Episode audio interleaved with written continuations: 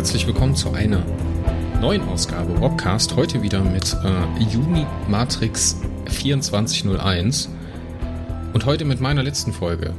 Zu Gast sind Marco und Frank. Hallo ihr zwei. Ja, hallo Chris, hallo Frank. Ich freue mich auf diese Folge, auf diese Episode Juni Matrix, denn das Thema ist ja schon lange, lange, lange bei uns. Ja, Thema. Das kann man so sagen. Ja, auch herzliches Willkommen von mir an die Zuhörer. Das wird eine spannende Stunde werden jetzt. Da bin ich auch sehr, sehr gespannt, wie das wird. Fangen wir mal mit einem ganz spannenden Fakt an. Wisst ihr eigentlich, warum es Unimatrix 2401 heißt? Haben wir das jemals aufgelöst, Marco? Haben wir. Ganz Haben am Anfang wir? in der Echt? allerersten Episode, glaube ich. Okay.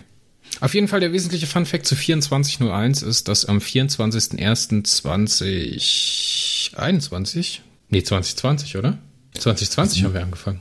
Jetzt muss ich ganz, ganz ehrlich sagen, ich bin eigentlich auch von 21 ausgegangen. Irgendwie, aber ich glaube wirklich, es war 2020. Es war 2020. Ähm, Wahnsinn. Moment. Meint ja, ihr 24... den Podcast als Ganzes oder? Ja, ja, äh, genau, da kam die erste okay, Folge. Das wird 2020 gewesen sein, definitiv. Ja.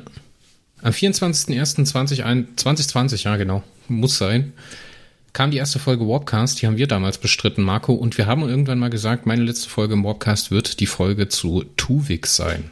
Das ist äh, die 24. Folge in der zweiten Staffel Star Trek Voyager. Was hat's denn eigentlich mit Tuvix auf sich? Wie kamen wir dazu, dass wir irgendwann mal über Tuvix sprechen wollten? Ich muss da ganz ehrlich sagen, ich habe keine Ahnung mehr, wie wir darauf gekommen sind. Kannst dich nicht mehr daran erinnern? ich kann mich nicht mehr daran erinnern, wie wir dazu kamen, eine Folge über Tuvix machen zu wollen. Immer wenn wir über Star Trek gesprochen haben, aus irgendeinem Grund kamen wir irgendwann, irgend, an irgendeinem Punkt dieses Gesprächs kamen wir immer auf Tuvix. Dann kamen ständig Internet-Memes mit Tuvix über meinen Weg gerollt. Und ich habe dir die geschickt. Und ich habe dann wir irgendwann gesagt, die letzte Folge, die wir jeweils machen werden, ist Tuvix. Ja, 24 aus der zweiten Staffel. Tuvix. Boah, Handlungszusammenfassung. Was passiert in dieser Folge? Es ist so, die Voyager immer noch auf der Suche nach ja, guten Nahrungsmitteln ähm, findet einen Planeten, wo es eine besonders, genau, eine Pflanze, die besonders äh, reich irgendwie an ja, Nutritions sein soll. Und Tuvix und Nilix sind auf diesem Planeten, suchen dort ähm, nach Proben etc. Und bevor sie zurückgebeamt werden können, gibt es irgendwie Probleme mit dem Transporter. Äh, die haben Harry Kim und die äh, Chefingenieurin Belana Torres dann gelöst, diese Probleme. Beamen Tuvok und Nilix wieder zurück an Bord mit ihrem Probenkanister. Es materialisiert sich aber nur eine Person. Der Versuch, das Ganze abzubrechen, funktioniert auch nicht mehr, nachdem sie feststellen, dass es keiner der beiden ist. Und plötzlich sind sowohl diese beiden Humanoide als auch diese Pflanze miteinander vereint in einem einzigen Organismus. Das wird am Ende nochmal wichtig werden. Dann sucht die Crew, hauptsächlich der Doktor, äh, zusammen mit, mit Harry Kim, nach Lösungen dafür, diese beiden Humanoiden wieder zu trennen voneinander, aber da das auf molekularer Ebene passiert ist, funktioniert das nicht. Bis der Doktor irgendwann auf eine tolle Idee kommt, ähm, mit einem Isotop, mit einem Radioisotop, das sich nur an eine genetische Information ranhängt und dann entsprechend ähm, dem Transporter in der Krankenstation eine Mustererfassung ermöglichen würde. In der Zwischenzeit sind allerdings ein paar Wochen vergangen. Tuvix hat sich so weit ähm, das machbar ist, in der Crew integriert, ist wieder taktischer Offizier, ist auch zeitgleich immer noch Küchenchef, fragt sich, wie er das alles macht in der 24 Stunden am Tag. Und ähm, auch Cass hat so ihre lieben Probleme damit, weil ihre beiden direkten Ansprechpartner neben Captain Janeway halt ähm, ja plötzlich beide nicht mehr da sind, aber doch irgendwie noch da sind. Und ähm, ja, am Ende steht eine Lösung, wie man seine beiden Besatzungsmitglieder wiederbekommen kann aber Tuvix möchte weiterleben. So viel zur Handlung, alles klar. Also Tuvix ist ein Hybridwesen aus Nilix und Tuvok. Vor welche Probleme stellt uns das? Also, na, wir haben Worst of Both Worlds oder Shittiest of Both Worlds. Nilix ist natürlich super nervig für die meisten. Es gibt auch am Anfang einen tollen Dialog. Da sprechen Nilix und Tuvok miteinander, dass Tuvok doch weniger Tuvok sein sollte und dann sagt Tuvok zu Nilix, dass er weniger Nilix sein soll. Es ist alles ganz toll. Zurück auf der Enterprise gibt es ein paar Probleme, denn wir wissen nicht so Voyager. richtig. Voyager. Zurück an Bord der Voyager gibt es dann ein paar Probleme, denn äh, natürlich werden beide gebraucht. Ne? Der eine ist Schiffskoch, der andere ist taktischer Offizier und Janeway denkt sich so, ach du Heimatland, was soll ich denn jetzt tun? Was machen wir denn jetzt mit der Situation? Gerade mit der kritischen Entscheidung von Janeway am Ende, die ja hart auf den Tisch haut und sagt, nein, die beiden werden wieder getrennt, ob es jetzt diesem Tuvix gefällt oder nicht. Welchen Standpunkt habt ihr da? Ist das eine gerechtfertigte Entscheidung oder ist das ja durchaus eine falsche Entscheidung? Wäre man vielleicht besser gefahren, hätte man Tuvok und Nilix äh, ja aufgehen lassen in einer neuen Person. Ist das überhaupt ein Lebewesen, Tuvix? Ist das ein Mensch? Ist das ein, ein Wesen, dem wir irgendwelche Rechte zusprechen müssen? Wo sind denn eigentlich unsere Fachleute für die Federation Charta? Also, Federation Charta kann ich jetzt in der Tat natürlich nicht für sprechen. Ähm, aber wenn wir jetzt einfach nur mal darüber nachdenken, ab wann hat jemand Rechte? Also jetzt nach unserem Dings, äh, nach unserem äh, bürgerlichen Gesetzbuch, ab dem Zeitpunkt der Geburt. Es ist natürlich jetzt so ein Transporterunfall schwierig, Geburt und so weiter. Ist das eine Geburt? Hm, ja, und dann obendrein unser BGB, ob das in der Zukunft noch gilt und so. Lassen wir das mal weg. Wir haben zwei Serien vorher, haben wir über die Rechte eines Androiden von Menschen gebaut, gestritten. Und jeder von uns war auf der Seite von Data. Jeder. Und wir haben darüber wirklich nicht eine Sekunde nachgedacht, ob Data eine Person ist. Und hier haben wir einen, den allerersten, Moment, ich habe das in der, im Review aufgeschrieben, der allererste symbiogenetische Humanoid. Ähm, der allererste, das ist doch wohl ganz klar ein Individuum. Und als Individuum hat er halt auch individuelle Rechte. Ganz klar. Und das ist mein Standpunkt. Hätte er das, das ist meine große Kritik an dieser Episode. Natürlich muss das am Ende halt wieder Tuvok und Nilik sein, wenn man diesen einen Schauspieler natürlich nicht jetzt die ganze Zeit bezahlen will und die beiden anderen Verträge haben. Ganz, ganz klar, das sind gewohnte Schauspieler und so. Muss man so machen. Hätte man aber viel besser lösen können, so wie es Enterprise später macht.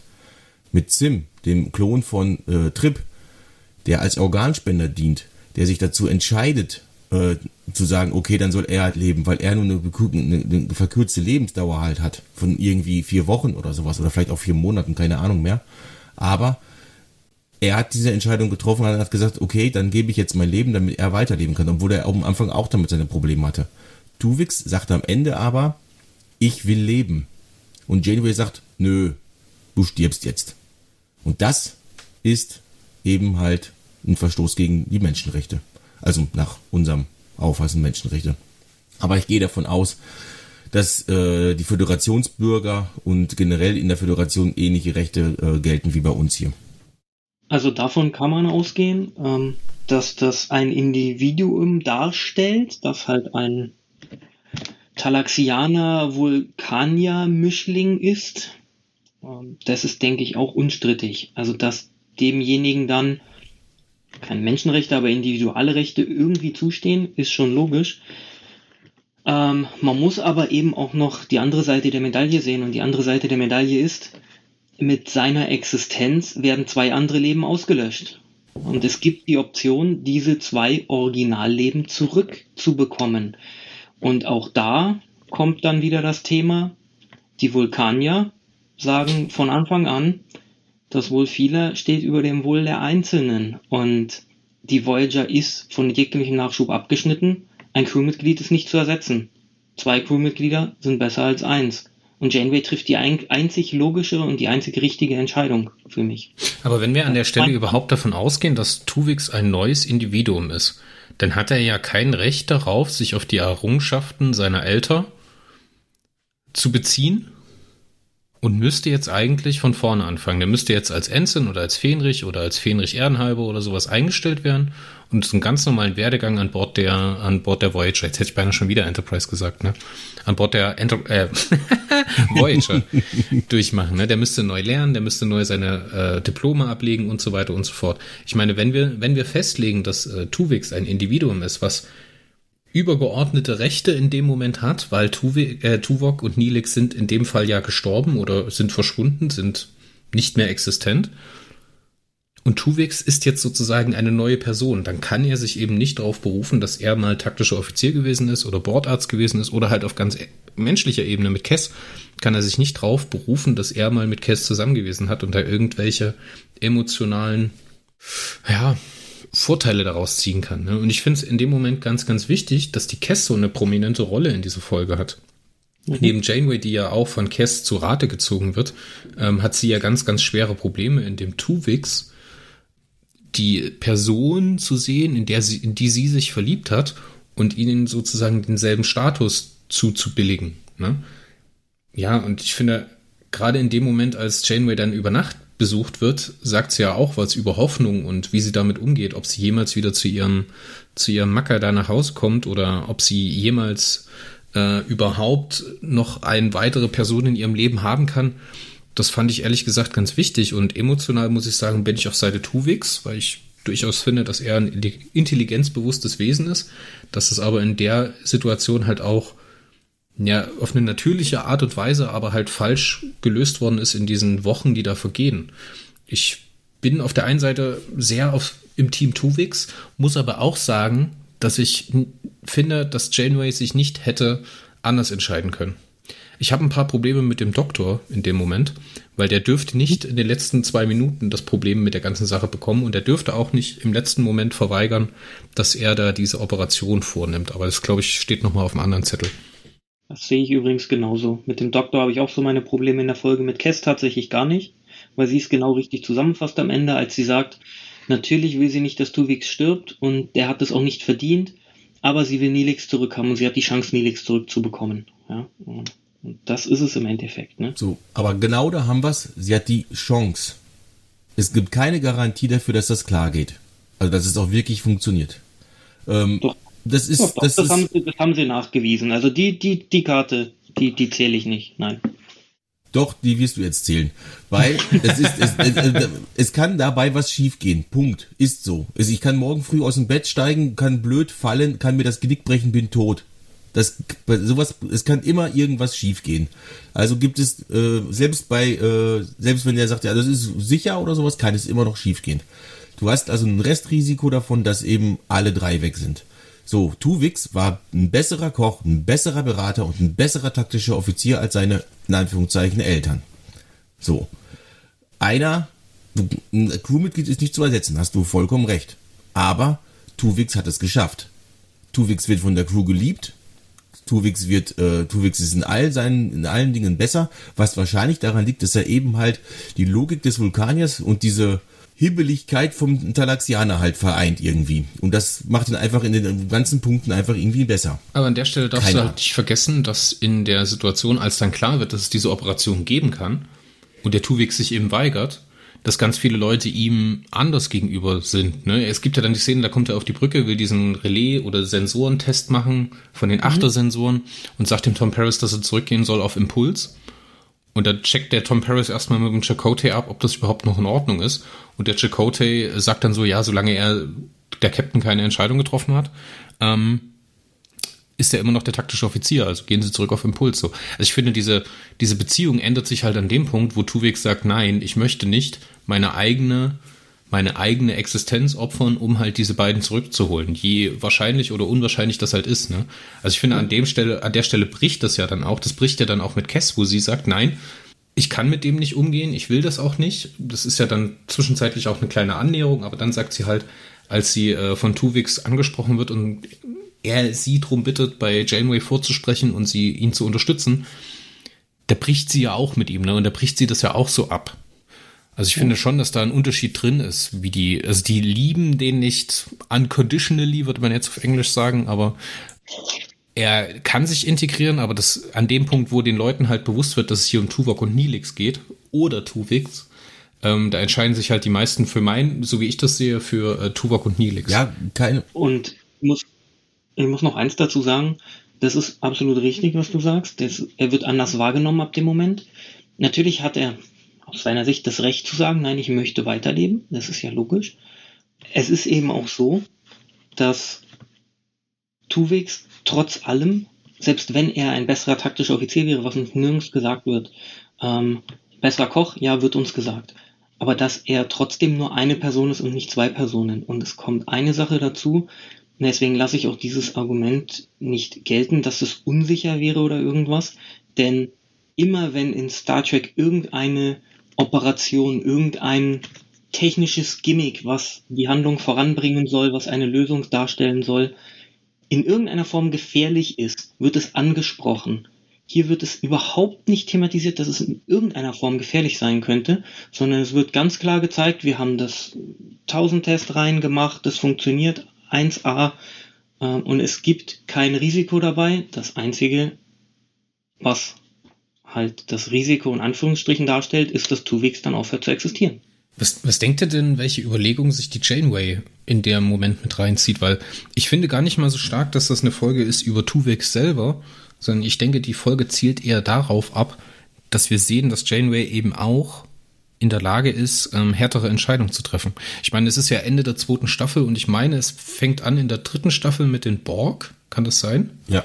Genau, ne? Und dann gibt's ja diese, diese kongeniale Folge, diese surreale Folge, wo sie über Monate dann später alleine an Bord der Voyager ist und halt gegen die Borg kämpft, dass, äh, dass äh, Janeway halt eine harte Sau ist. So. Und ich finde, das kommt super rüber. Und wie sie dann halt am Ende auch ausspielt, wie das mit dem Doktor kommt, ne, der, wie gesagt, lass uns vielleicht am Ende noch so einen kleinen, so einen kleinen Part über den Doktor machen, wo ich echt meine Probleme habe. Am Ende mhm. muss es ja so sein, ne? Sie muss ja die Entscheidung treffen und sie muss es halt auch ausführen. Und das finde ich auch richtig und wichtig, dass sie das macht.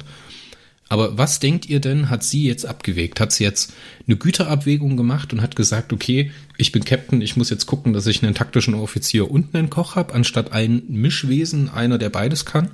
Oder was, was, was hat sie im Hinterkopf gehabt? Für mich, für mich ganz persönlich, dadurch, dass sie halt auch mit Kess drüber gesprochen hat und mit anderen Leuten und auch mit Chakotay, ähm, hatte sie dieses Gefüge an Bord der Voyager eher im Blick, ne?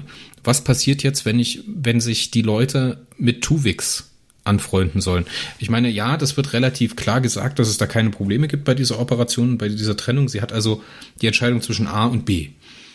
Und auf der einen Seite hat sie zwei, die etabliert sind, die das Bordgefüge ähm, weiter unterstützen, die führungswichtig sind. Ne? Lilix ist ja auch so ein kleines Moralding an Bord der Voyager. Und Tuvok halt auf der anderen Seite ist ein krasser Leistungsträger in der Taktik und weniger halt darüber, ob das jetzt eine Güterabwägung ist zwischen dem Wesen Tuvix und den beiden Wesen Nilix und Tuvok. Ich glaube, das wäre auch den Machern damals zu heißes Eisen gewesen. Ihr seid doch so harte Fanboys. Kennen wir da irgendwas, was die Macher dazu gesagt haben, was der Rick Berman vielleicht dazu gesagt hat? Also so ein harter Fanboy bin ich ja doch nicht, dass ich jetzt wüsste, was Rick Berman zu der Folge gesagt hat. Ähm, ganz ehrlich, ich weiß, was die Leute dazu sagen im Internet und da dies, ungefähr sieht das immer so aus wie dieser Podcast. Schöne Tasse, Chris. Ähm, aber bevor wir jetzt damit weitermachen, ähm, ich will nämlich auch unbedingt noch auf einen Satz von Frank hinaus, ähm, der äh, mir unter den Fingern brennt, weil der wird in dieser Folge äh, durfte Janeway, äh, also in den Diskussionen durfte Janeway Tuvix töten, wird kommt dieser Satz immer. Die Vulkanier sagen, das Wohl von vielen ist weniger, oder ist mehr wert als das Wohl, Wohl von, von wenigen oder einem Einzelnen. Punkt eins. Das ist nicht ein, ein äh, Motto der Vulkanier, das ist ein Motto von Spock. Nicht der Vulkanier. So, das muss man als allererstes mal äh, unterscheiden. Doch, Frank, ich sehe Sie ja, äh, wir haben ja hier Videokonferenz, du schüttelst mit dem Kopf. Doch, das ist nämlich in Star Trek 3, nee, Star Trek 4, ganz am Anfang, äh, das ist nun mal mein Motto, sagt Spock dazu seiner Mutter Amanda. Und ja, nicht, das ist nur mal ein vulkanisches Motto. Danach, das ist, ähm Lassen wir das mal außen, au, außen vor. Vielleicht, vielleicht machen sie Vulkanier auch. Lassen wir das mal außen vor, denn der wichtigere Teil ist der zweite Teil. Das muss freiwillig passieren. Nicht gezwungen. Ansonsten könntest du damit alles Mögliche rechtfertigen. Meine Familie ist vier, vier, äh, vier Köpfe stark. Die Nachbarsfamilie hat nur ein Kind, die sind drei Köpfe stark. Uns geht's gerade schlecht, wir haben gerade Inflation. Also gehe ich rüber, klaue ihm seine Sachen, weil das Wohl von vielen wiegt äh, äh, schwerer als das Wohl von wenigen. Also, hey, danke für die PS5. Ich ähm, fehlt mir noch. ja, ohne Scheiß. Äh, du könntest damit allen möglichen Mist rechtfertigen. Ähm, du könntest, du, du könntest sogar das Vorgehen der Borg rechtfertigen, denn die sind ein paar mehr als die Bewohner von Bajor zum Beispiel.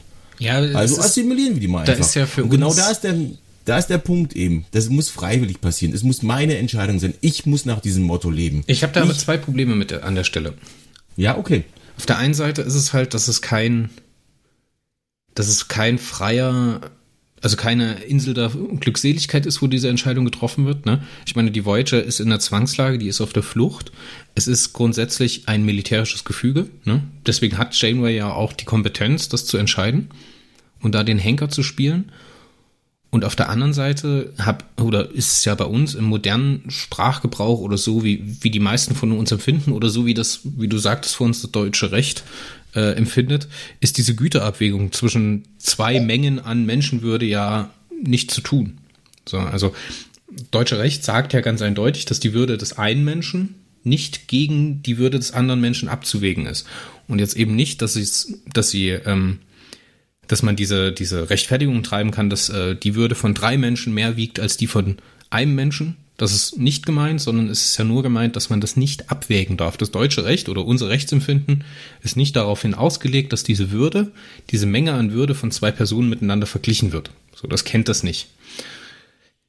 Jetzt folgen wir aber dem Kantschen Imperativ, ne, und den muss man halt an der Stelle auch so ein bisschen mitsehen. Wie, welche Direktive sollte man jetzt hier aufstellen? Und da komme ich wieder an den Punkt, wo das halt ein militärisches Gefüge ist, diese Voyager, und die Janeway halt ein, eine Entscheidung treffen muss.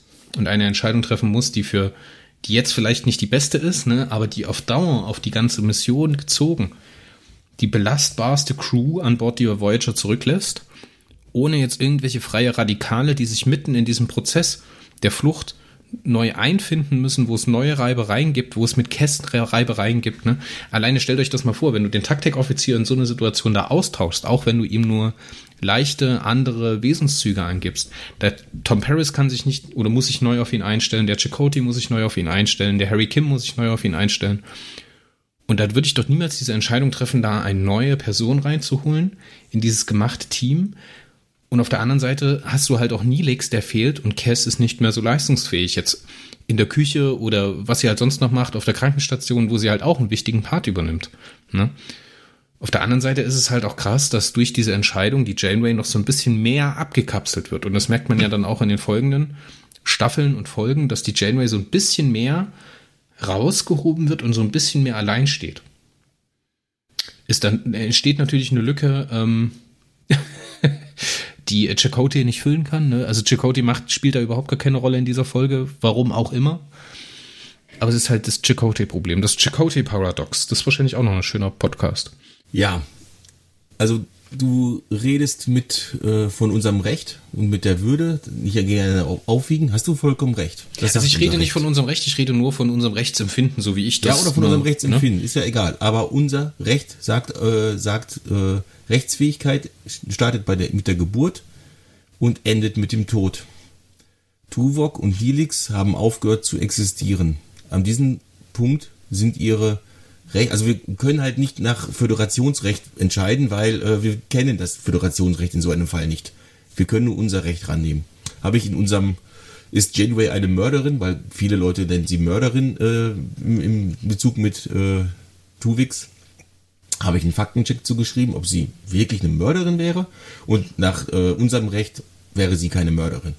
Aber sie wäre halt Totschlag. Wäre dran. Hm? Aber ähm, ähm, spielt, spielt hier keine Rolle erstmal. Es geht, geht, geht darum, Tuvik, Tuvok und Nilix, oh mein Gott, haben aufgehört zu existieren und dadurch haben, hat ihre Rechtsfähigkeit aufgehört zu existieren. Tuvix ist entstanden und hat dadurch halt Rechte erworben. So, wenn unsere Medizin irgendwann mal so weit, so weit ist, dass wir ähm, Menschen genetisch verändern können. Also können wir ja jetzt teilweise schon.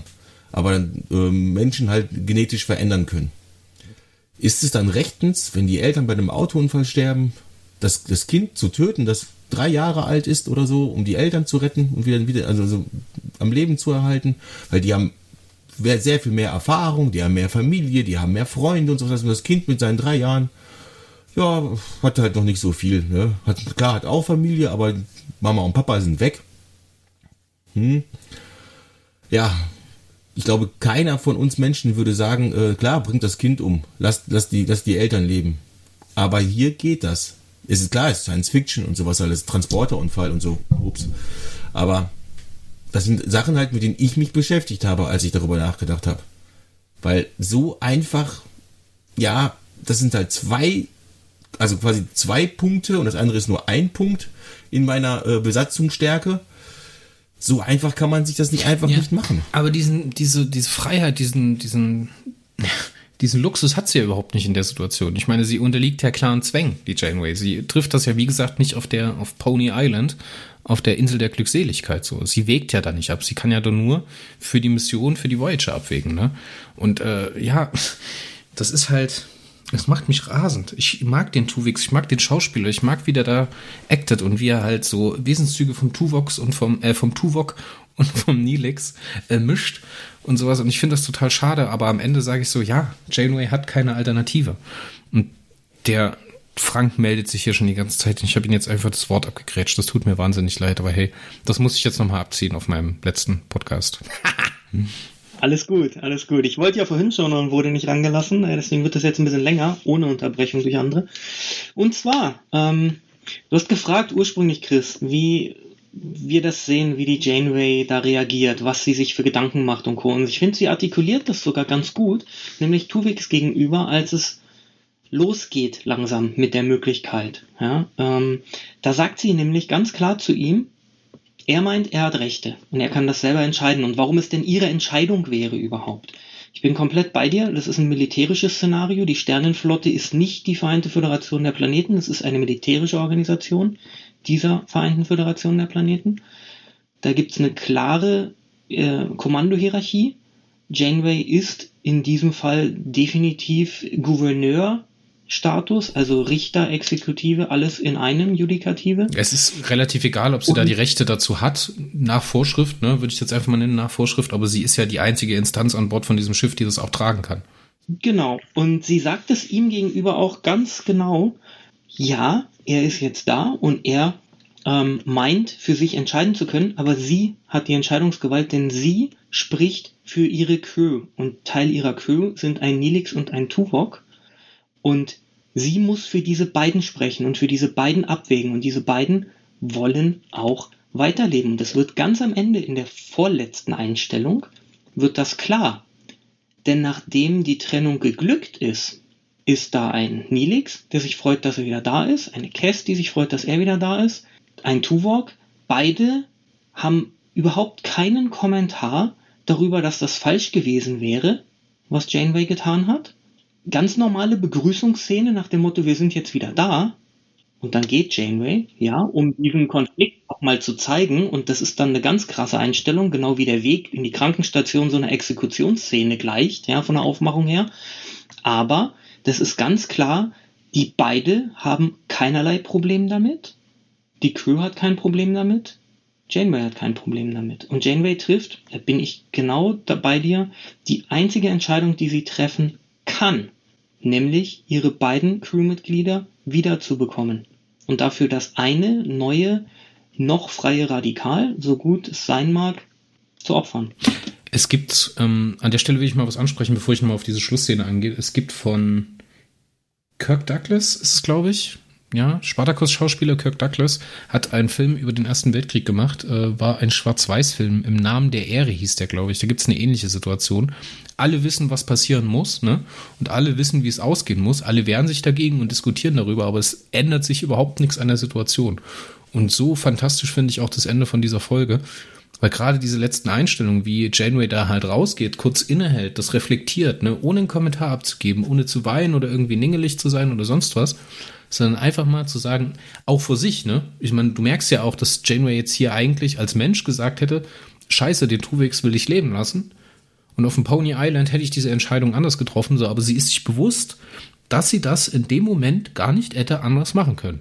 Und sie leidet darunter, sie leiden jeden Tag darunter und da kommt wieder das Gespräch mit Cass dazu, wo sie halt über ihren, über ihren Partner spricht oder ihren Mann, man weiß ja nicht genau, was die beiden jetzt sind, wo sie halt sagt, ja, ich zerfließe manchmal in Verzweiflung und verliere meine Hoffnung, ne? aber es bringt ja nichts. Ich muss ja am nächsten Morgen wieder auf der Brücke sitzen und allen äh, viel Hoffnung verkaufen, und kann das gar nicht anders machen. Und dieses Ende ist so Wahnsinn. Ich hätte total, auf der einen Seite hätte ich total gerne gehört, was äh, Tuvok darüber so reflektiert. Vielleicht in einer anderen Folge nochmal, dass man darauf hin mhm. zurückblickt oder sowas. Das hätte für mich funktioniert. Aber das gibt's ja, ja glaube ich, nicht. Ne? Das war damals in Voyager noch nicht so elaboriert. Das wird nie wieder thematisiert, äh, soweit ich weiß. Aber ich sehe es ich seh's genauso. Aber diese Endszene, die ist wirklich. Hm. Die, ja. Wer hat die Folge eigentlich geschrieben? Das muss ich jetzt mal nachgucken. Ich glaube, Brian Varga. Gut, dann lege ich jetzt mal los, solange der äh, Frank am Suchen ist. Also ich stelle nicht in, in Frage, dass Janeway keine andere Wahl hatte. Ich stelle in Frage, wie diese andere Wahl geschrieben worden ist. Und ich stelle in Frage halt, dass es moral, also ich, ich sage halt, es war moralisch falsch. Aber logistisch war es richtig um es mal so auszudrücken. ähm, ja, ähm, es ist trotzdem halt ähm, immer noch, es ist ein neu entstandenes Leben. Und die Sternenflotte, ja, das ist der, das ist der militärische Zweig der Föderation, ja, aber die Mission der Sternenflotte ist auch, neues Leben zu entdecken. Und wie Picard bei Wem gehört Data sagt, und dort sitzt es direkt vor uns. Und das ist hier genauso der Fall. Also, Entschuldigung, aber das ist auf vielen Ebenen halt einfach falsch. Dass es am Ende halt vielleicht doch richtig war. Eben aus den Gründen, die du gesagt hast, Chris. Äh, weil Tuvok halt eben eingespielt ist mit der Crew, Nilix ist eingespielt mit der Crew. Wobei es in äh, keiner Situation, in keiner Szene dieser Episode gesagt wird, dass äh, die Leute Probleme mit ihm haben. Ähm, ja, aber man sieht ja.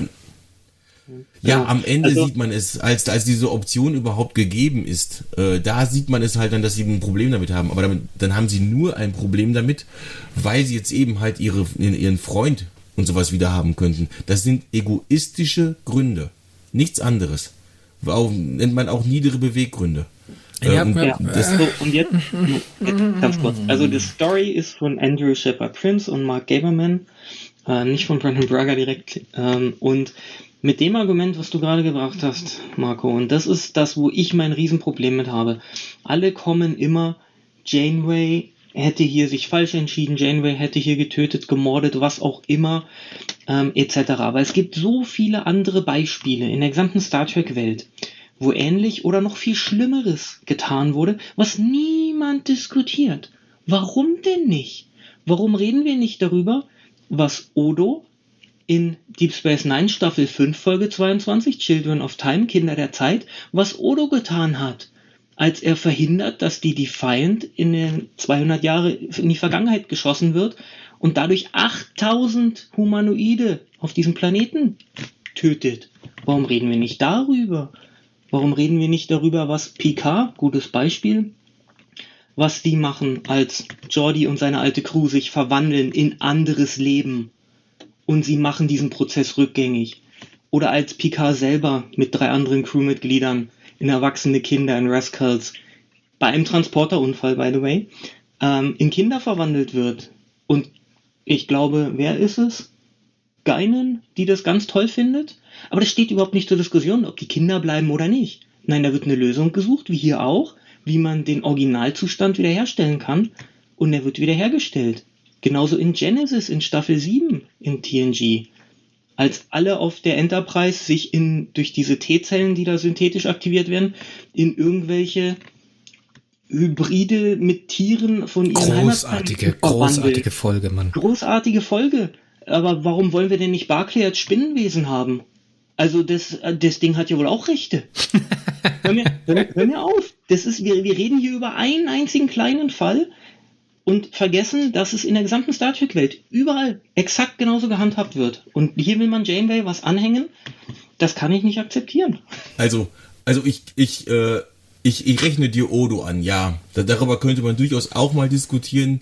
Äh, ich müsste mir jetzt die Folge noch mal angucken. Äh, ich gehe davon aus, du meinst diesen einen komischen Planeten halt, auf den die dann halt äh, anenden. Und dann ist Odo halt der Einzige, der von damals noch lebt und alles andere sind die Nachfahren. Genau. Ähm, ja, verstehe ich. Ähm, müsste ich mir noch mal anschauen, die Folge, um da jetzt überhaupt ein Urteil zu bilden. Aber kommen wir doch bitte nicht mit Genesis und Rascals. Das ist so, als, als wenn du, als wenn ich mir einen Arm breche und du sagst, oh, du musst zum Doktor und ich sag, und, und, und äh, du behandelst mich halt einfach, weil ich ohnmächtig bin und, und äh, fixt meinen gebrochenen Arm halt, weil du Sanitäter bist oder Arzt bist oder sowas halt. Und am Ende, äh, am Ende komme ich an und sage, Kollege, warum reparierst du meinen Arm? Nein, Überleg doch einfach mal, die, die, die äh, in Genesis zum Beispiel sind die in, äh, überleg mal, du wirst in einen Neandertaler verwandelt. Du kannst gar nicht sagen, hey, ich möchte gerne so bleiben, weil du machst nur uh, uh. und ja, und äh, jeder geht davon aus, dass du diesen Defekt gerne wieder weg hättest, ganz klar. Ja, ja, ja geht davon aus. Äh, hm? Richtig. Da, da, wird, da wird aber nicht irgendein anderes Individuum für getötet. Und das ist eben der große, der große Punkt hier. Doch.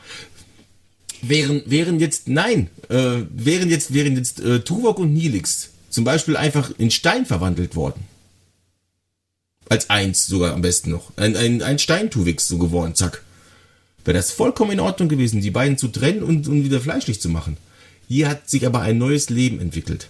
Und dieses neue Leben hat Rechte.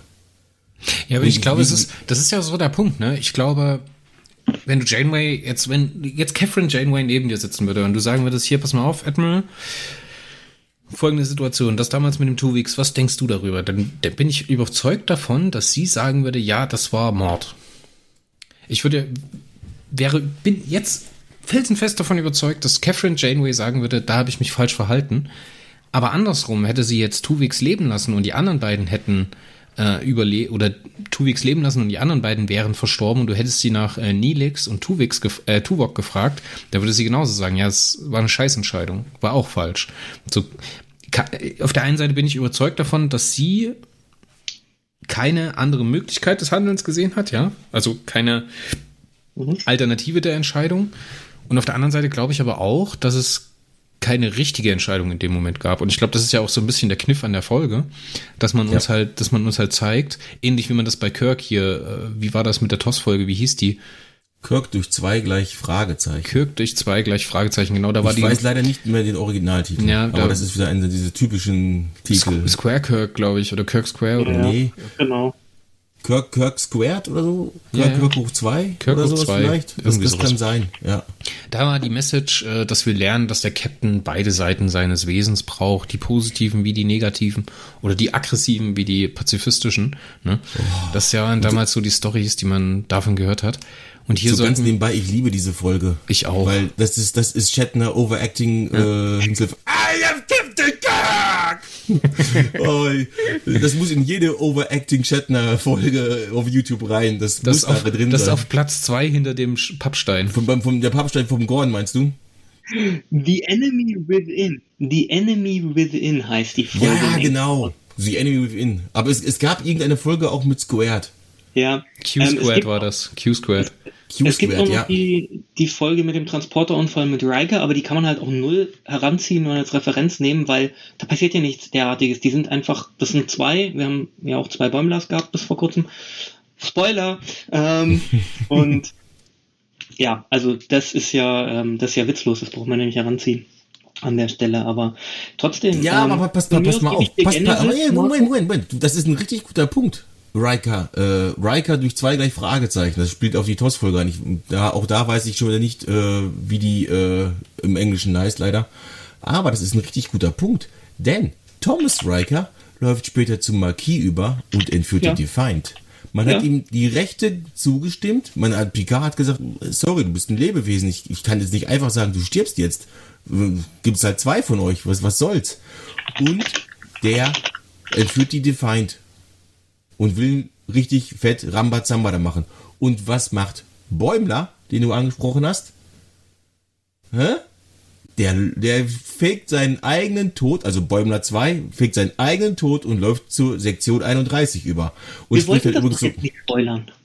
Meine Güte. Aber Quatsch. Äh, wer, wer einen Podcast zu Tuvix hört, der muss damit rechnen, dass der Lower Decks gespoilert wird. Ist doch ganz klar. Also folgendes. Ähm, die, die Folge in, in, in TNG heißt Second Chances, aber die kannst du halt null vergleichen. Das Ding ist, natürlich, der war aber Lieutenant zu dem Zeitpunkt. Der ist einfach, das ist ein, wie ein Klon. Der ist halt da. Ja, das ist ja nicht, dass der sich geändert hat. Und ich bin nochmal dabei, ich gebe dir Genesis von mir aus, ja, weil das eine Mutation ist, die man rückgängig macht. Das Rescue genauso.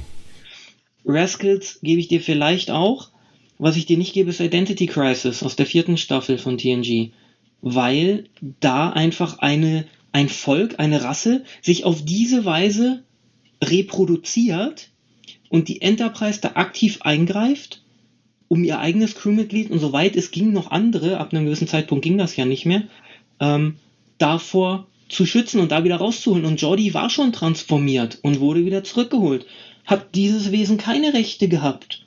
Hast du es gefragt, ob es das möchte? Hat man also Jordi meine, gefragt, ob er transformiert werden möchte? Ja? Wir machen Hat man das Jordi gefragt? Im Universum und deswegen ist es für mich gar keine Frage. Janeway hat richtig entschieden.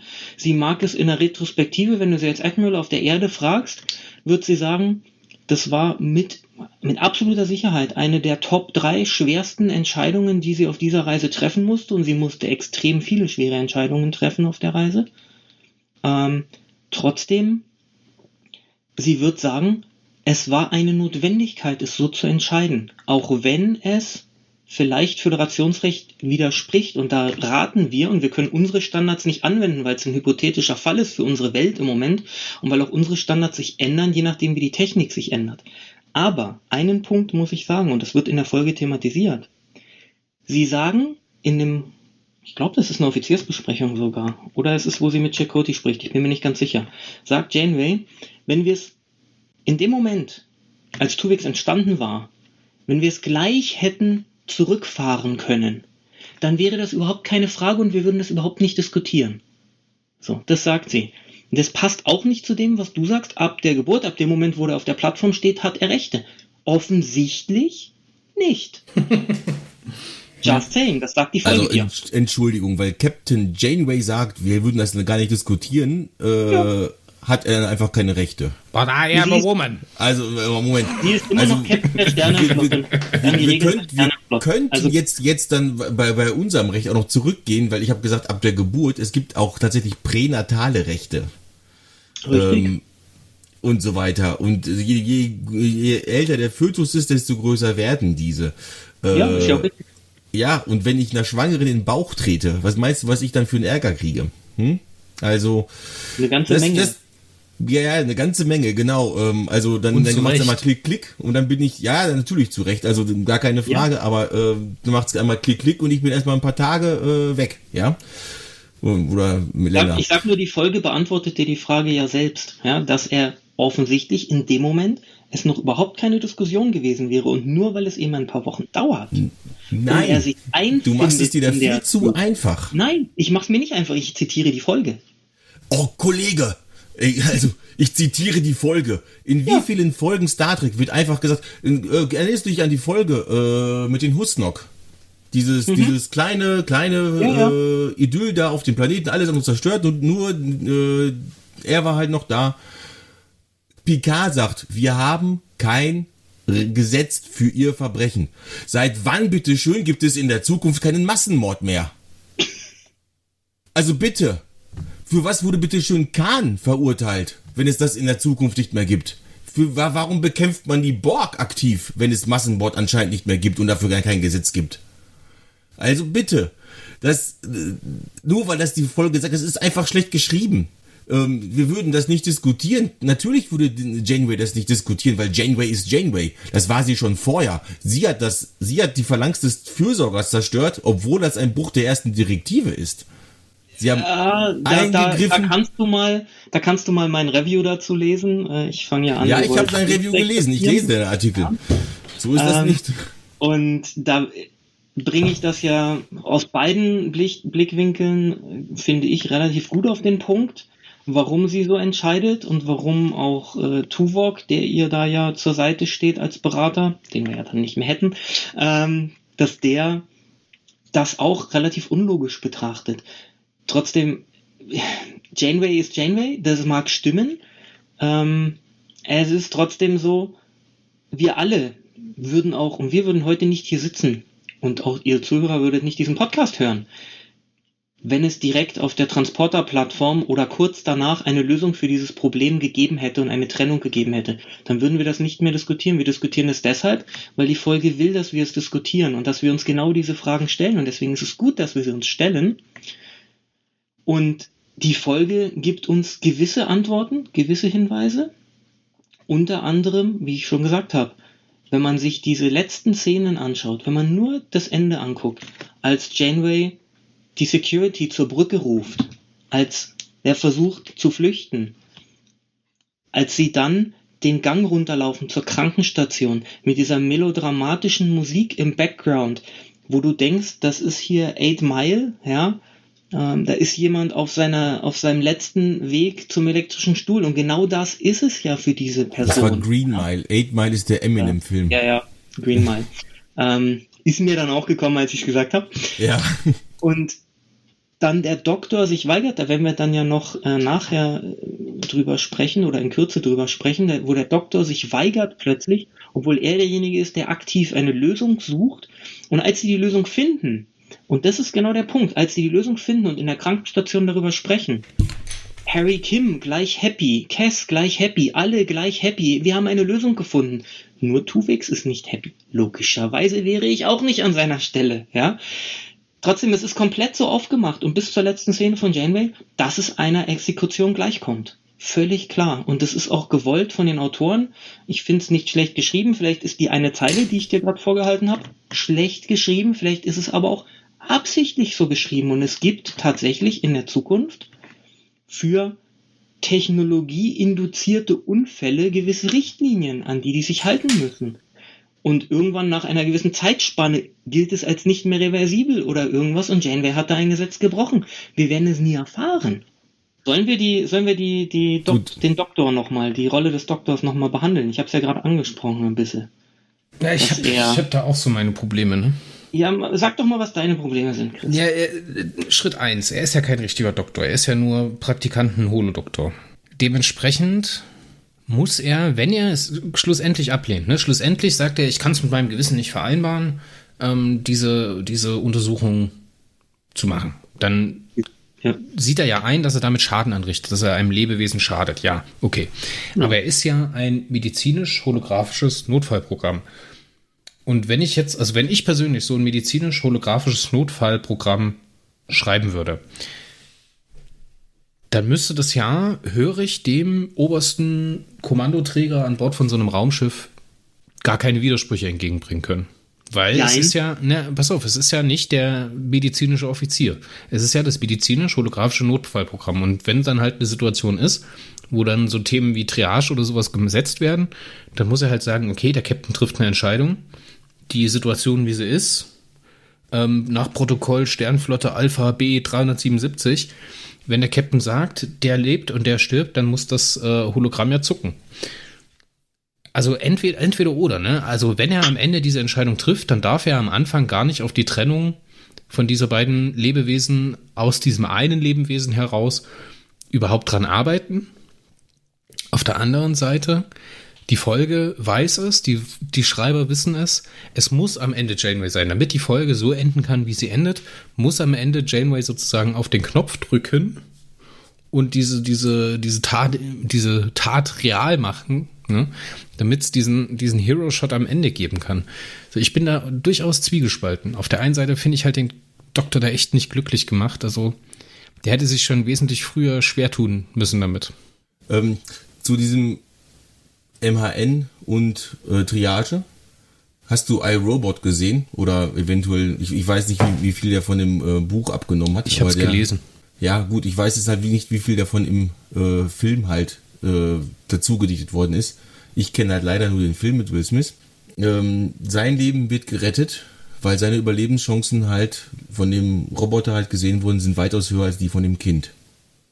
So, emotionale Entscheidung, rette das Kind oder versuch das Kind zu retten logische Entscheidung, versucht den zu retten, der die höhere Überlebenschance hat. Er hat 60 Prozent, das Kind hatte 20 Prozent.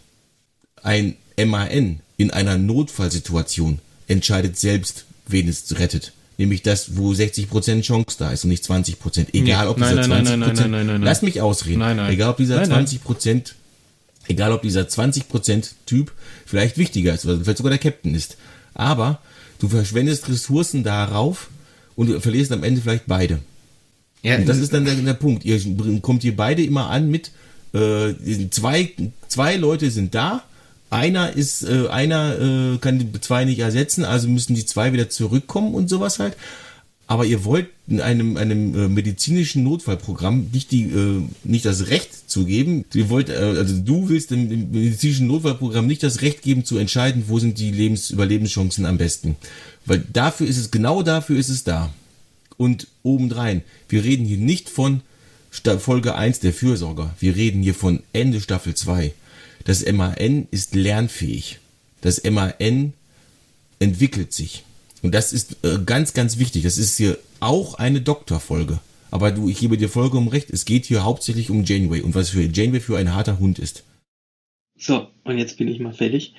Ähm, also Chris, ich muss dir an der Stelle widersprechen. Das MHN, richtig, ähm, wie der Marco sagt, ist seit ähm, etwa fast zwei Staffeln und das sind ja wahrscheinlich ein Jahr oder was in der Raumzeit vergangen.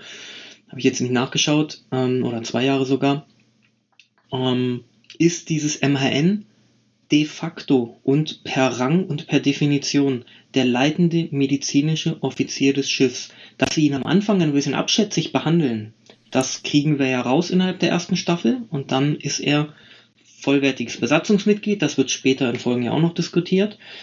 Fakt ist, ein Captain kann eine Triage gar nicht, gar nicht organisieren. Das muss das medizinische Personal machen. Sie haben nur diesen Doktor. Natürlich entscheidet der, wen, wer behandelt wird und wer zuerst behandelt wird, wer als zweites behandelt wird, wer als drittes behandelt wird, etc. Kaufe ich ja alles, kaufe ich ja alles. Aber wenn das wenn stimmt, wenn das so ist, wie ihr das sagt, dann muss das MHN doch eingreifen. Warte. So, dann darf der, der doch nicht hingehen und dem Captain das machen lassen. Wenn, wenn der Captain jetzt ihm einen Befehl gibt, dem MHN, dann ist es ihm natürlich unterstellt, dem Captain. Es sei denn, es wenn, wenn du sagst, es ist der Medi leitende medizinische Offizier, dann muss er in der Situation einschreiten. Dann darf er das nicht passieren lassen. Da wenn stimme ihm, ich jetzt auch wieder Chris zu. Wenn du, wenn du sagst, es ist der leitende medizinische Offizier, dann hat er das Recht, den, oder hat er die Pflicht, diese, diese Schaden von diesem Wesen abzuwenden. So, und da kommt mein Problem. Da kommt nämlich mein Problem, denn an der Stelle gebe ich dir recht. Der Doktor ist derjenige, der nicht aufgibt, nach einer Lösung zu suchen und dann final die Lösung findet. Ja, das ist der Doktor. Und erst in dem Moment, und das passiert danach, das ist wichtig für die Reihenfolge, in dem Moment, wo Tuvik sagt, ich will leben, ich will nicht sterben für diese zwei, ab dem Moment kommt beim Doktor die ethische Subroutine dazu und sagt, ja, es ist so. Ja, es ist doch, klar, klar. Dann kommt die ethische Subroutine dazu und sagt, ich darf diesem Lebewesen keinen Schaden zufügen. Dass er das vorher mit der Untersuchung schon gemacht hat, Granted, das ist vielleicht ein Fehler im Drehbuch, keine Ahnung, vielleicht hätte jemand anders darauf kommen müssen, vielleicht hätte Harry Kim darauf kommen müssen zum Beispiel, ja, oder Jane Bay selbst oder wer auch immer. Ach, hör mir auf mit Harry Kim, Alter. Ähm, ja, ist doch egal, wer Harry. Aber es, dass der Doktor am Ende diesen Knopf nicht selber drückt, kann ich nachvollziehen. Er verhält sich davor nicht ganz sauber logisch dazu, aber ich kann es nachvollziehen. Dass er auf der anderen Seite einem ranghöheren Offizier es nicht verbieten kann. Das zeigt uns die Star Trek Welt auch immer wieder, dass Captains Entscheidungen treffen, die das medizinische Personal so nicht mitgehen kann, die aber ein Captain treffen kann und treffen darf und treffen muss. Darf ist in dem Fall relativ, aber muss in dem Fall, um das große Ganze zu betrachten und zu retten und zu schützen dass da nicht ein Doktor mitgeht und das dann nicht selbst ausführt, diese Aktivität. Das haben wir auch an vielen verschiedenen Stellen im Star Trek-Universum. Da geht dann wieder Rang vor dem Rang des Commanders, den ja ein, ein Arzt normalerweise hat, oder Lieutenant Commanders. Dass der Arzt es nicht selber macht, kann ich, kann ich nachvollziehen aus der Ethik heraus. Ja, vollkommen. Und dann gibt es für mich auch wieder Sinn. Es ergibt allerdings keinen Sinn, dass er nach zwei Wochen immer noch nach einer Lösung sucht, um dieses Lebewesen auszulöschen und offensichtlich einfach davon ausgeht, dass der sagt, jawohl, mach da mal. Es funktioniert für mich halt auch nicht. Wer hat davon iRobot gesagt? Der Marco, ne? Ja, Marco, du warst das. Es funktioniert halt für mich auch nicht, weil dieses Asimovsche Robotergesetz oder Gesetz für künstliche Intelligenz ja auch besagt, dass es durch eine Unterlassung Ne, also wenn der Roboter darf nicht durch eine Unterlassung die Gesundheit oder die Existenz eines fühlenden, lebenden Wesens gefährden. Aber was soll er denn machen? Soll er sein Equipment zerstören, womit er andere Menschen retten kann? Er hätte, er hätte niemals diese, dieses Mittel erforschen dürfen. Das ist richtig. Und dann gebe ich euch jetzt noch einen Punkt, was mir aufgefallen ist beim Gucken. Und zwar Warte mal ganz kurz, weil schau dir die Folge mit Vlogs an in Enterprise, wo er dieses Lieber äh, Doktor. Lieber Doktor, genau. Ja. Ja. ja, ja. Ähnliche Situation, da, ne? Ja. Da habe ich auch gerade dran gedacht, ja. Es ist auch mit, ähm, mit Sim ähnliche Situation dann im Endeffekt, ne? Ja, aber, aber Sim, Sim sagt halt zum Beispiel am Ende halt, okay, ich habe nur eine begrenzte Lebenszeit ich kann jetzt entweder halt ja, sterben und ihr habt ein Problem ja. oder ich oder ich sterbe halt für das große Ganze. Aber das ist die eigene Entscheidung und deswegen ist Sim einfach in meinen Augen besser, besser. geschrieben als Tuvix. Ist, ist, besser geschrieben, ist auch zeitlich danach, also jetzt in Star Trek World ja, natürlich in, in, Zeit davor, aber da haben sie, vermute ich, gelernt, eben genau aus Tuvix und deswegen haben sie die Sim-Folge wahrscheinlich auch gemacht. was mir nur noch aufgefallen ist in der Folge ist, ganz am Anfang, als sie die erste Analyse machen und wie können sie sie trennen oder wie auch immer, sagt der doch, Doktor auch was völlig Bananiges. Ja? Er sagt nämlich, nein, also das ist auf molekularer Ebene, auch die DNA, das ist alles miteinander äh, verschmolzen. Ähm, wir haben keine Möglichkeit, nicht einen einzigen DNA-Strang haben wir, anhand derer wir die beiden wieder trennen könnten. Aber die hängen doch in den Musterpuffern. Da frage ich mich zwei Dinge. Einmal, so ein Transporter hat Musterpuffer und etliche Loks, aus denen sie in der Vergangenheit schon tausend Dinge wieder zum Leben erweckt haben. Und zweitens, ey, du bist jetzt das zweite Jahr Chefarzt auf dem Schiff.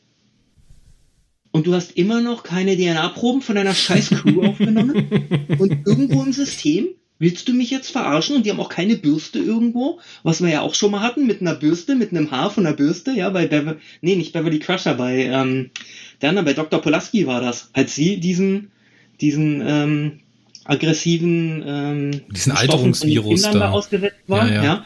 Ähm, also, wollt ihr mir das jetzt ernsthaft erzählen?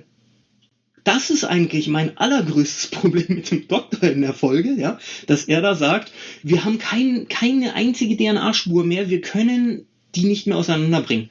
Was ein Hanebüchner Blödsinn. Da wäre nämlich die Sache gleich erledigt. Und lasst mich ja, das zu einem Ende bringen. Ich habe noch eine Krücke, die ich unbedingt anbringen will, dass die Sternflotte bzw. die Föderation sich da auf individuellen, individuellen Heldenmut verlässt. Und stellt euch vor, es ist eine Warp-Kernschmelze und keiner opfert sich.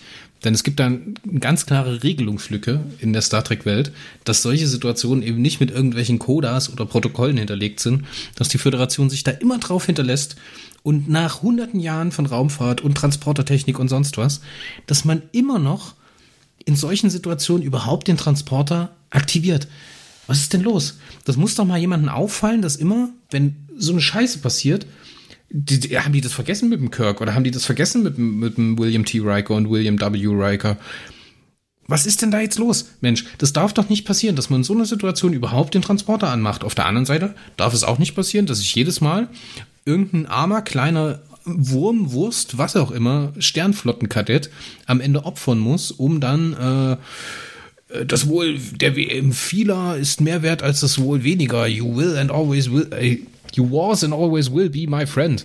Ähm, dass Kirk oder Spock sich, je nachdem, wo man jetzt ist, im Kelvinverse oder im normalen Universum, einer opfern muss, äh, um das ganze Ding da aufzulösen. Das macht mich rasend. Ähm, ja, bin ich bei dir. Auf der anderen Seite, ich habe gerade letztens die Folge gesehen, ähm, als Counselor Troy ihre Commanderprüfung ablegen will. Und da fällt sie ja zweimal oder dreimal durch diesen Maschinenraumtest durch, ja, und versucht und studiert die Spezifika der Enterprise D, der Galaxy Class und so weiter.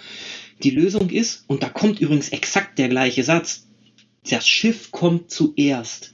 Die Mannschaft und das Schiff kommt zuerst. Vor allem anderen. Und sie geht dann da rein, ohne dass Riker zuschaut, und schickt halt den Hologramm Jordi in die radioaktive Zone und sagt, kannst du, wenn du da reingehst, diesen äh, Bruch verhindern? Ja, kann ich. Geh rein, das ist ein Befehl.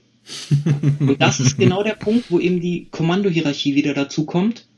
Am Ende des Tages trifft der Oberste, wenn er Führung haben will, eine solche Entscheidung. Und das hat Janeway hier getan. Das ist allerdings eine Notsituation, so eine absolute Notsituation. Dieses, das, das Leben der gesamten Crew, das gesamte Schiff steht auf dem Spiel.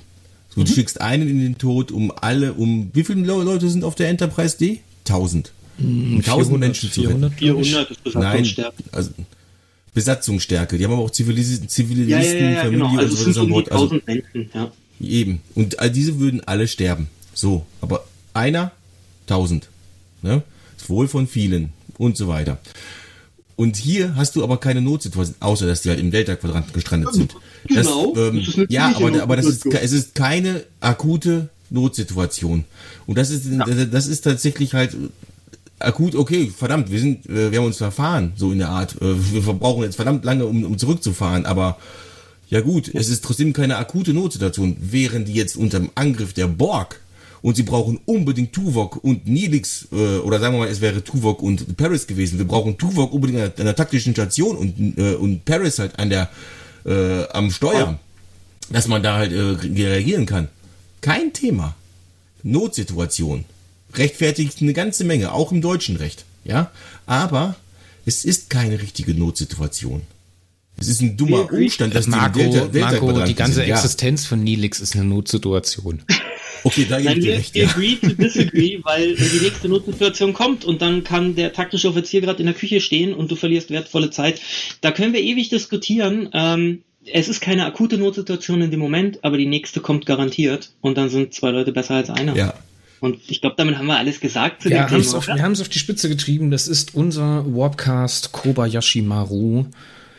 Oh ja. Ein moralischer Kobayashi Maru heute Abend. Ähm, ja, das war's. Das war die letzte Folge Warpcast mit mir, Chris. Wir übergeben das Thema Warpcast in neue fähige Hände. Marco, ähm, es gibt einen Nachfolger. Magst du den Dani kurz mal in seiner Abwesenheit vorstellen? Oh, oh ja, das werde ich natürlich auch tun, aber Chris, erstmal möchte ich mich natürlich bei dir bedanken. Ähm, wir haben es vorhin gesagt, es sind fast zwei Jahre, äh, um genau zu sein, jetzt dann rechnen wir mal so grob 30 Monate sind es geworden, also fast, nee, sogar ein bisschen mehr. Äh, 33 Monate müssen es dann sogar sein. Ähm, 33 Monate, sag ich doch. Ähm, ja, Ewig es sind lang. 33 Monate, äh, 198 Folgen. Es sind äh, weit über Warpcast. 200, Marco. Da sind nämlich die ganzen Veganauten nicht mit dabei. Moment, Moment, Moment. Da war, komme ich dazu. Das habe ich im Artikel für, den- für den Podcast, der ja auch noch kommt, auch schon geschrieben. 198 Folgen regulärer Warpcast, dazu ein paar Specials, zum Beispiel die Veganauten. Aber wir hatten, haben zum Beispiel auch so ein äh, Weihnachtsspecial gemacht, ähm, das unter dem Radar lief, also ohne Nummer und sowas halt.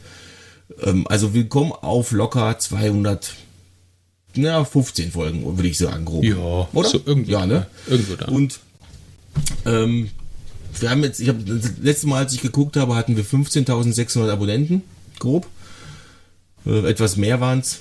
Ähm, ich bin dir echt mega dankbar für deine Arbeit hier. Und ja, es wird ohne dich einfach nicht das gleiche sein. Aber es muss nun mal ohne dich jetzt weitergehen. Du suchst jetzt andere Aufgaben. Das ist auch vollkommen in Ordnung. Dein Nachfolger, der steht jetzt erst seit einer Woche fest, ist der Danny. Der, äh, mit dem habe ich letzte Woche telefoniert und sehr lange. Der macht bereits zwei Podcasts und hat gesagt, ja, der Trend geht ja eh zum Dritt-Podcast, also passt schon. äh, zum Dritt- und Viert-Podcast sogar. Äh, der hat da schon ein bisschen Erfahrung. Der wird aber mehr die Technik machen und weniger im Podcast selbst aktiv sein, weil er sagt halt über sich selbst, ich bin da nicht so der Checker äh, wie ihr. Also ich könnte niemals so eine Diskussion führen wie ihr heute Abend hier und so. Und passt ja auch. Äh, wir brauchen Hilfe bei der Technik, äh, weil das ist nicht noch ein Ding, was ich nicht auch noch machen möchte. Und ja, wir gehen jetzt in eine kleine Pause. Ähm, eben halt, um uns an Danny auch erstmal zu gewöhnen. Wir nehmen ein paar Podcasts mit ihm auf, die dann alle so ab Januar kommen halt. Also für den Rest des Jahres hören wir uns jetzt nicht wieder. Wir gehen in eine kleine Pause, wie gesagt. Von halt so grob zwei Monaten, aber da kommt ja eh die Weihnachtszeit so und so, da werden wir eben ein bisschen runtergefahren. Und im Januar geht's dann weiter. Entweder am 25.01., also genau drei Monate nach dem letzten Podcast, oder eben halt äh, schon Anfang Januar. Das wissen wir noch nicht ganz genau, das äh, eruieren wir jetzt alles in den nächsten Wochen und so weiter.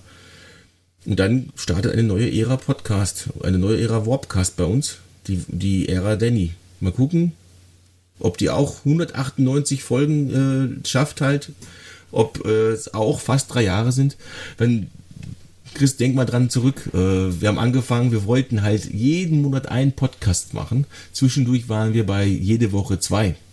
Ja, das, Also das, das hat sich ja echt immer, Hammer. sehr daraus ergeben, ne? Und um den ganzen jetzt nicht das falsche Geschmäckle zu geben, ne? Das ist jetzt nicht so, dass wir uns im, im Zoff trennen. Wir haben uns sicherlich ja. äh, vorzüglich gezofft, das eine oder andere Mal über das gewisse Themen. Das braucht aber auch nicht in die Öffentlichkeit. Das war auf jeden Fall ähm, eine heiß diskutierte Zeit, würde ich jetzt mal sagen, aber wir trennen uns nicht im Bösen. Ähm, ich habe einfach festgestellt, dass ich was Neues brauche und dass wir anfangen, uns zu wiederholen. Und das mag ich ehrlich gesagt nicht. Ich glaube, ich habe mit dem Warpcast alles erreicht, was ich erreichen wollte. Wir haben alles gemacht. Ein paar Sachen haben wir vielleicht nicht umgesetzt, aber die Idee war auf jeden Fall da. Ähm, und ich bin jetzt bereit für neue Herausforderungen. Und äh, wer mich weiterhören möchte, der kann es auch tun äh, im Weltendieb-Kosmos. Da gibt's ja auch schon mehrere Podcasts, die da laufen. Der kann da auf jeden Fall mit dabei bleiben. Das ist immer ein bisschen monothematischer, ein bisschen ähm, ja, wie sagt man dazu, enger von den Themen her, ne? Also nicht so wie hier, was ja durchaus dann mit unterschiedlichen Crews gelaufen ist. Der Marco hat mit dem Tobi über Moto gesprochen, ich habe mit dem Götze über das gesprochen oder wir haben über Star Trek gesprochen oder wieder andere Leute haben über was ganz anderes gesprochen. Ähm, da war so viele Sachen mit dabei, so viele unterschiedliche Ideen. Ähm, das hat sich etabliert und ich glaube, die Duos, die sich da gebildet haben, werden sich auch in Zukunft weiter weiter festsetzen können. Und wenn da jemand da ist, der die Technik organisiert, ist das auf jeden Fall was, was aufbauen kann. Und da wird sich bestimmt auch Neues ergeben. Für mich ist halt wichtig zu sagen, das war eine Wahnsinnszeit, das war eine unfassbar intensive Zeit, weil wie du gerade schon sagst, wir waren teilweise zweimal die Woche draußen mit äh, Produkten. Und äh, gerade die Perioden-Podcast-Woche, das war wirklich eine Woche, das waren, glaube ich, insgesamt über zehn Folgen täglich, also jeden Tag eine Folge und das zehnmal hintereinander. Das war oh boy, da war wenig Schlaf. Oder jetzt halt auch zuletzt im Sommer mit den, mit den Perirodentagen, äh, mit den Perioden-Miniserien Folgen da mit dabei, mit den Autoreninterviews. Das war auch wahnsinnig intensiv. Ja, super viele tolle neue Leute kennengelernt, super, super viele Gespräche geführt, zum Beispiel mit der fantastischen Gundel aus Schweden, äh, über Enterprise gesprochen, was jetzt leider auch ein bisschen eingeschlafen ist in letzter Zeit aus privaten Gründen. Ähm, ja, ist der absolute Oberhammer, ganz ehrlich. Und äh, ich glaube, was da jetzt steht und die Hörerschaft, die da dabei ist, die hat auch genug, die konnte sich jetzt schon dran gewöhnen, weil hier und da ja auch Folgen mit dabei gewesen sind, wo ich nicht äh, mitgesprochen habe oder nicht mit vor dem Mikro gesessen habe. Und äh, ich denke, der Hörer hat zu Recht Vertrauen in die, in die neue Crew, in die neue Technik. Und ich denke, im Januar wird es dann wieder losgehen. Da freue ich mich schon sehr drauf, vom Warpcast zu hören. So, und damit lassen wir es gut sein. Das war Nummer 198. Ich sage Dankeschön und auf Wiedersehen. Frank, das hast du sehr gut gemacht. Wann hören wir dich denn das nächste Mal? Ich vermute mal, wenn wir über Lower Decks Staffel 3 sprechen dürfen. Ja. Ja. Ja, das ist natürlich jetzt nur leider so ein klitzekleines Problem, da wir jetzt in Pause gehen, ähm, wird man diese Folge dann erst im Januar hören. Ähm, Wobei wir dann halt, die, die, werden wir jetzt die Tage halt aufnehmen, mit dem Danny halt, also ähm, im November fangen wir halt damit an. Und dann äh, schauen wir halt die, ich habe mit ihm festgelegt, wir machen halt, äh, produzieren halt vor und die zeitlich kritischen Sachen, also die dann halt raus müssen, weil sie eben halt äh, gerade das Ende halt ist, dann die kommen halt als erstes. Aber ansonsten wir freuen uns natürlich, wenn wir euch im Januar wieder als Hörer begrüßen dürfen. Bleibt uns gewogen und hört wieder rein. Und natürlich auch beim Christ beim Weltendieb. Ich sag Tschüss. Ein letztes Mal im Podcast. Tschüss Frank. Tschüss Marco. Bis zum nächsten Ciao. Mal. Wir hören uns. Tschüss alle miteinander. Chris, es war mir eine Ehre.